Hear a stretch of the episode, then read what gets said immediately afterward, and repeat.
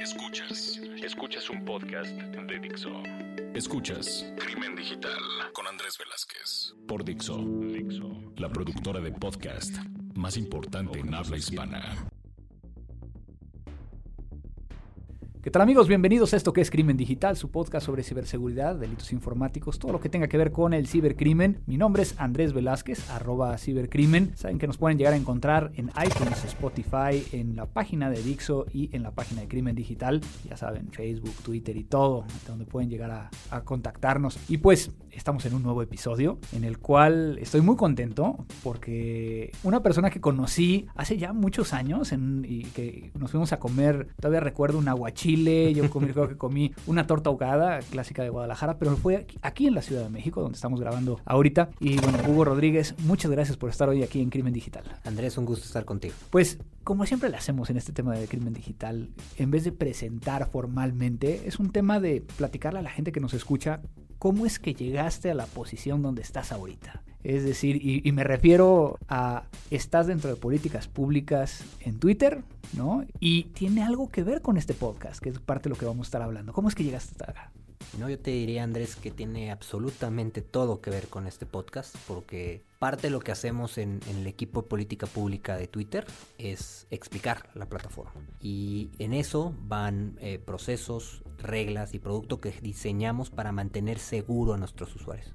En Twitter queremos que todo el mundo converse, servimos a la conversación pública, pero no cumplimos nuestro objetivo si en esa conversación se pone en riesgo la integridad de una persona. Entonces, eh, por supuesto que voy a aprovechar este espacio para, para, hablar de recomendaciones. ¿Cómo llego a Twitter? Interesante, llego a Twitter hace más de dos años ya.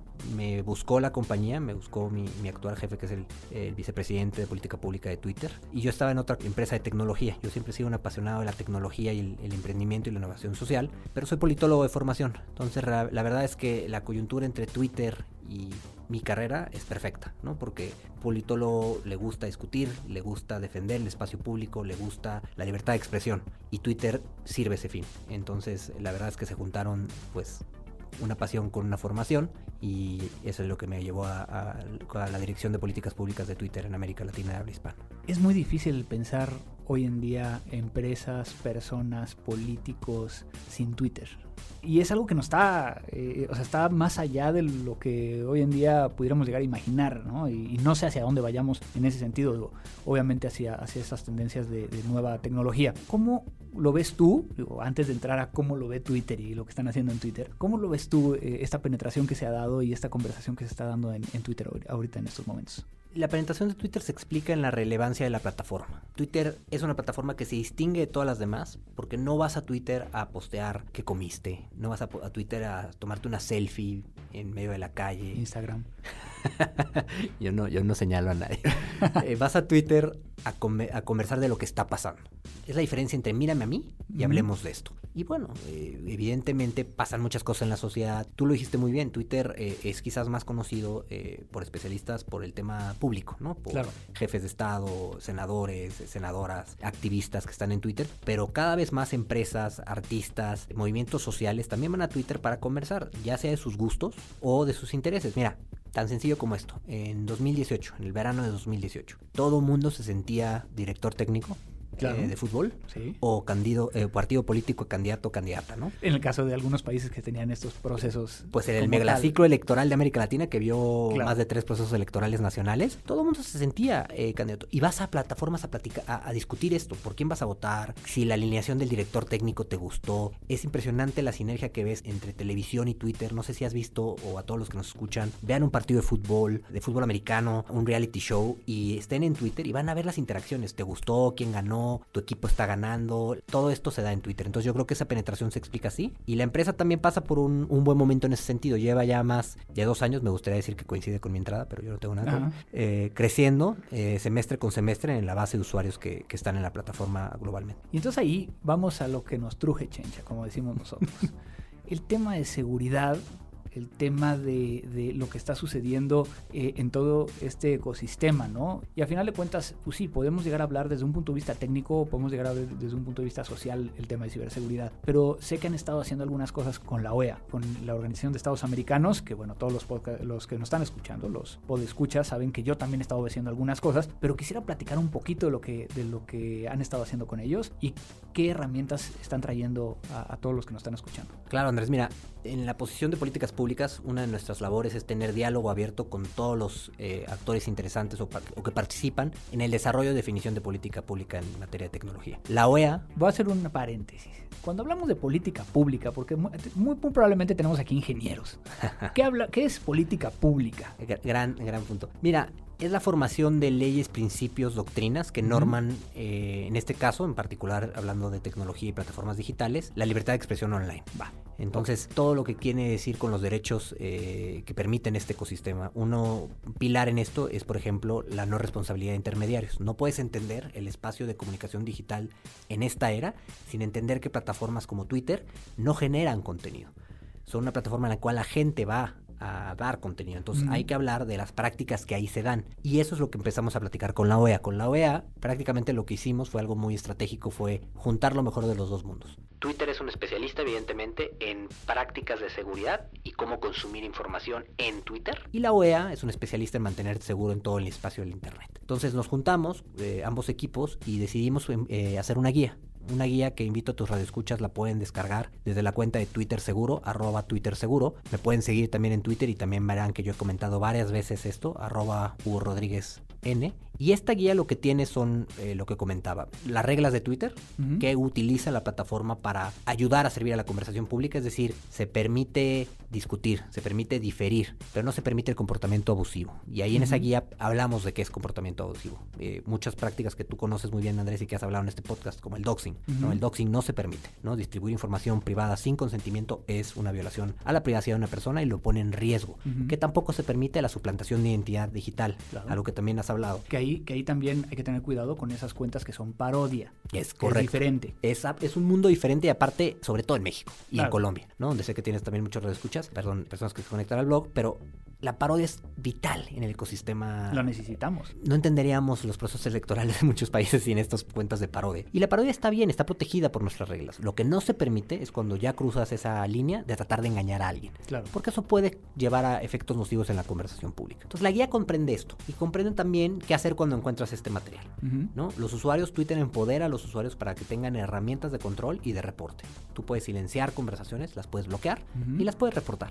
Y del otro lado de la ecuación, la OEA, con su expertise, llevó y, incluyó temas como el cuidado de tus datos personales, el uso de redes protegidas, qué hacer para evitar hackeos y manipulación en tus cuentas. Este es un producto que, agradecemos al equipo del secretario Almagro y hemos estado muy activos en la región, particularmente en México y en Colombia, distribuyendo este material. Recuerdo precisamente cuando salió y, justo antes que creo que salió una pequeña parte que era el activen en la doble autenticación de sus cuentas, ¿no? Y que inclusive me mandaste ahí por DM el tema de tratemos de viralizar esto. Y creo que ha funcionado, porque creo que cada vez la gente está un poquito más sensibilizada que por lo menos en, en plataformas como Twitter, el poder llegar a tener la doble autenticación, el poder llegar a estar cuidando un poquito más ese el logueo per se, está dando un, buen resultado. Absolutamente. Eh, la guía, el nombre de la guía es eh, guía de alfabetización digital o media literacy y seguridad digital. Y en esto van mejores prácticas para cuidarte. Tú, tú, lo sabes perfecto, Andrés. ¿Cuántas personas no conoces que sus contraseñas hoy por hoy siguen siendo 1, 2, 3, 4, 5? O, que el 82% de las personas tienen la misma contraseña para todo. Exactamente, ¿no? Entonces, Entonces, ya si vas a tener esa falla que deberías de corregirla, y lo decimos en la guía, una, una buena contraseña es la combinación, tú lo sabes muy bien, de números, letras y símbolos, altas y bajas, lo que la hace más compleja. Pero también decimos, activa un seguro adicional, que es vincula un mecanismo de verificación puede ser un número, puede ser tan sencillo como un número telefónico o una app de verificación. Entonces, eso te protege, esa es la mejor protección ante un hackeo. Todo esto lo, lo, abonamos en la guía y esperamos que, que abone al, al, a la comprensión de una buena eh, seguridad digital en Twitter.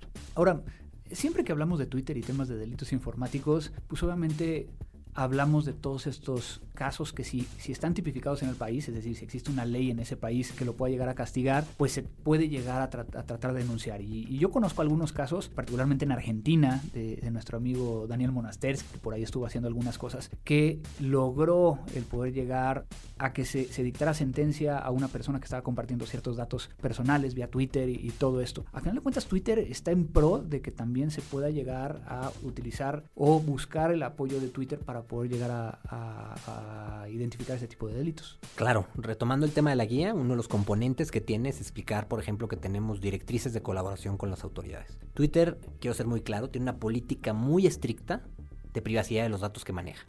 Te la resumo en tres pilares esenciales. En Twitter, tú tienes derecho, primero, a saber qué datos tenemos de ti. Segundo, con quién compartimos esos datos. Y tercero, control significativo sobre estas decisiones. Ahora, cuando hay un acto que puede ser ilegal, como el que comentabas, o que puede poner en riesgo a una persona, las autoridades tienen un mecanismo para requerir esos datos, los datos de identificación de estas cuentas, a Twitter. Twitter procede en estos casos únicamente cuando están debidamente fundamentados, generalmente judicializados, eso significa que ya hay una investigación, un fundamento legal para proceder. Un, un tratado de cooperación mutua y entonces sobre todo de un debido proceso, que esto no, no, no es un acto administrativo per se, sino un tema que, una eh, autoridad judicial ya determinó que, hay que proceder así.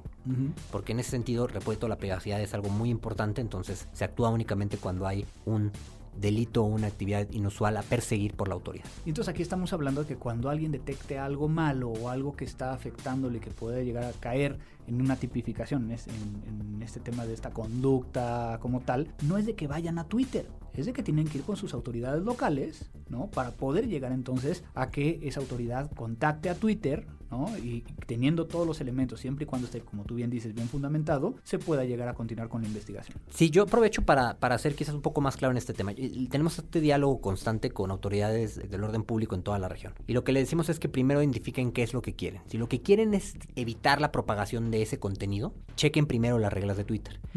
Normalmente está ya prohibido en las propias reglas te repito el tema de doxing o el que mencionabas, de información privada, es una violación clara a las reglas de Twitter. Entonces, si tu prioridad es detener la propagación, primero hay que reportarlo. Twitter tiene canales, no necesita ser autoridad, puede ser la parte interesada, puede ser incluso un testigo de esto y se reporta. Segundo es la persecución de ese delito. Si ya quieres hacerlo, entonces requieres información. Entonces, los entrenamos en ambas vías. Quiero también puntualizar un tema que mencionaste muy correctamente de, de la tipificación. En mi entendimiento, el entendimiento que hemos visto de políticas públicas de Twitter en toda la región, eso es algo que tenemos que tener con cuidado, y lo digo con respeto. Pero muchas veces hay la idea de que no hay un marco legal para perseguir muchas cosas que pasan en Internet. Eso es falso. La mayoría de las cosas ya están de alguna forma ahí fundamentadas y es que son un delito. Lo que no hay que hacer es buscar medidas fáciles, evitar debidos procesos. Entonces, hemos visto eh, desafortunadamente en la región medidas que, si bien el fin puede ser muy loable, remover una información privada, remover una imagen íntima sin consentimiento, si se salta en el debido proceso, que es decir, que una instancia judicial revise y vea que la pertinencia del caso sea adecuada, podemos entonces incurrir en excesos. Claro. Y por ende vulneraciones a la libertad de expresión. Eso sería muy grave en el contexto latinoamericano. Entonces, por eso es de que es muy importante que las autoridades también se acerquen a ustedes como para poder llegar a entender hasta dónde, cómo, por qué. Así como digo, sé perfectamente y lo hemos platicado en algunas ocasiones que están capacitando, ¿no? De forma constante a las autoridades para poder llegar a saber a todo esto. Pero a ver, te voy, voy, a, empezar a cambiar aquí para dónde vamos con todo un tema que, que creo que también es muy importante y es todo lo que tiene que ver con política porque Twitter salió y cambió las reglas del juego. ¿Qué es lo que está cambiando Twitter en ese sentido? El último anuncio que hizo y lo hizo directamente Jack Dorsey y lo hizo en Twitter, como evidentemente tenía que ser. Cambiamos las reglas de lo que va a ser permitido en cuanto a pauta publicitada en Twitter. Concretamente, Twitter tomó la decisión de prohibir el pago de publicidad política en Twitter. ¿Por qué? Eh, por una serie de factores. Quizás la más importante es entender que este es un fenómeno que no hemos estudiado bien, ni en las plataformas ni en la sociedad civil. Hay infinidad de documentos que tú puedes leer sobre los efectos negativos que esto puede tener, pero no hay todavía evidencia 100% certera, ¿no? Que si la capacidad que te permiten las plataformas de hacer un microtargeting de ciertas personas puede o no exacerbar la polarización en materia política, está en, tela de juicio, se está discutiendo. Twitter lo que dijo fue, en lo que entendemos, este ecosistema que es complejo y que si en efecto puede traer daños a las democracias en las que coexistimos, vamos a prohibir el tema de publicidad política en la plataforma. Hay que arreglarlo primero, hay que atacar temas que estamos ya atacando como la manipulación que hay en la plataforma y los mecanismos que tenemos para ello. Y el otro tema principal que defiende la compañía es que creemos firmemente en Twitter que el alcance político en la plataforma debe ser ganado, no pagado. Es decir, tu punto de vista debe ganar alcance, debe ganar notoriedad, discusión, porque estás en verdad hablando de temas que le interesa a la gente, no porque pagaste para que todo el mundo vea tu punto de vista. Correcto. Y, y que a final de cuentas esa es la base de Twitter. O sea, la gente, la gente empieza a ser seguida en Twitter por lo que está compartiendo. Me encanta que hayas tocado ese tema, Andrés, porque también eso es lo que estamos cambiando. En efecto, así es como tú utilizas Twitter, ¿no? Yo lo digo en muchos talleres que les damos a organizaciones de la sociedad civil, partidos políticos, gobiernos, que la importancia de tener un buen perfil en Twitter, ¿no? Es decir, ¿de qué va tu cuenta? Si tú, Andrés, haces un gran tweet sobre el uso de, eh, apps para verificar eh, accesos, yo voy a decir, qué buen tweet voy a irme a tu perfil y voy a ver, y entonces veo, Andrés es un especialista de ciberseguridad. Ahí digo, ah, perfecto, quiero estar enterado de lo que él va a estar diciendo.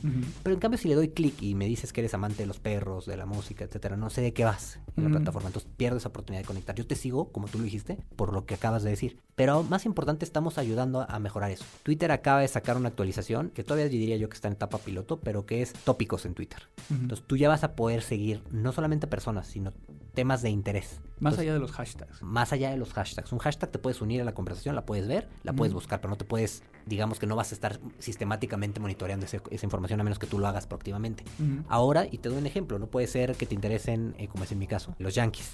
Entonces yo sigo el tópico de los Yankees. Entonces, ¿qué me quiere decir eso? Que todo mundo que hable de los Yankees, yo veo más contenido de eso en mi Twitter, porque yo sigo ese, tema de interés.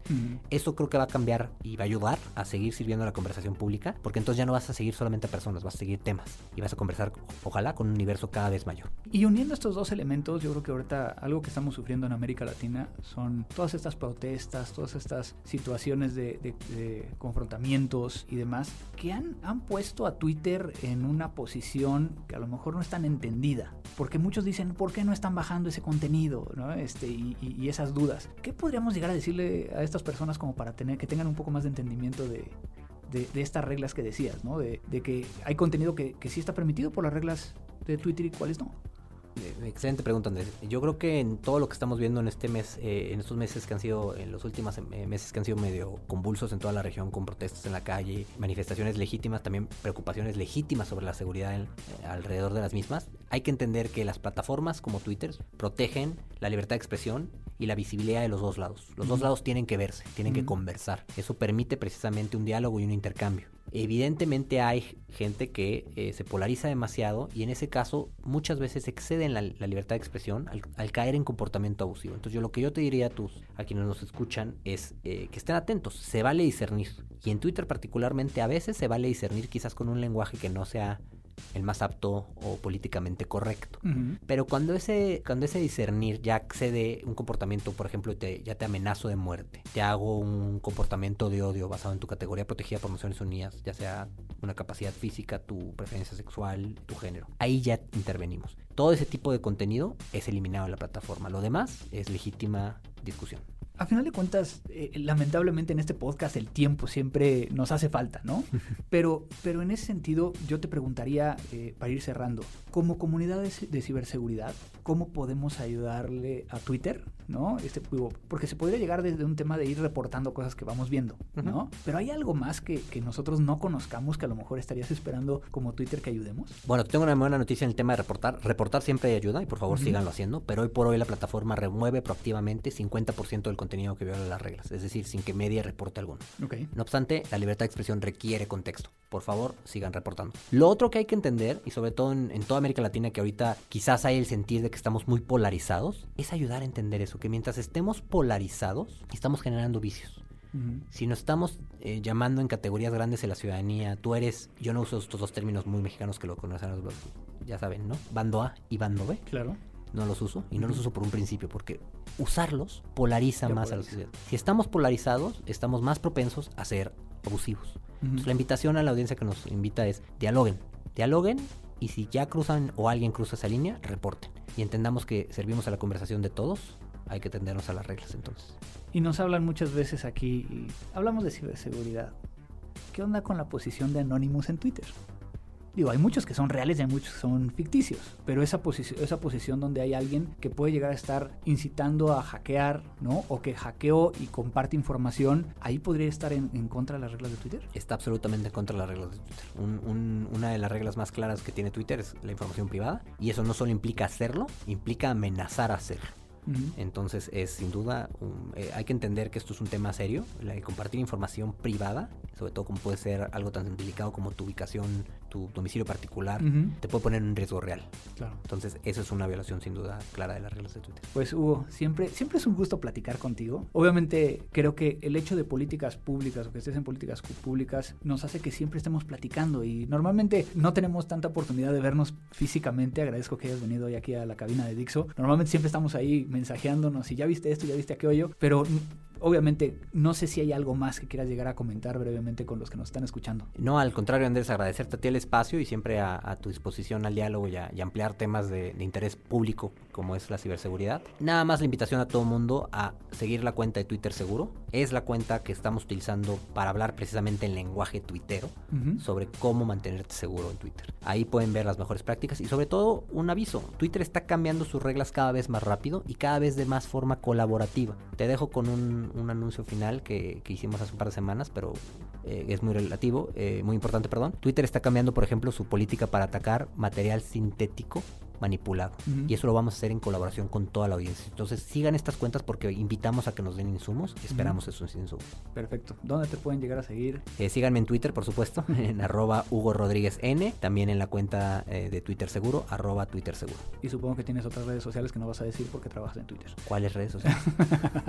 Muchísimas gracias por estar aquí el día de hoy, Hugo. Un, un gran placer. gracias, Andrés. Y para todos los que nos están escuchando, ha sido un gran podcast el día de hoy. Creo que aprendimos muchísimo. Quiero agradecer a, a, a Vero, que quiero informarles que ahora es quien nos está ayudando a editar y, a hacer que posible que este podcast esté arriba en iTunes, en Spotify, en Dixo, en, la página de Crimen Digital. Y mándenos sus comentarios, qué les pareció este podcast para que sigamos buscando personas que vengan aquí, más que allá que personas, amigos que vengan a platicarnos de estos temas. No me queda más que decir que esto fue Crimen Digital. Dixo presentó Con Andrés Velázquez.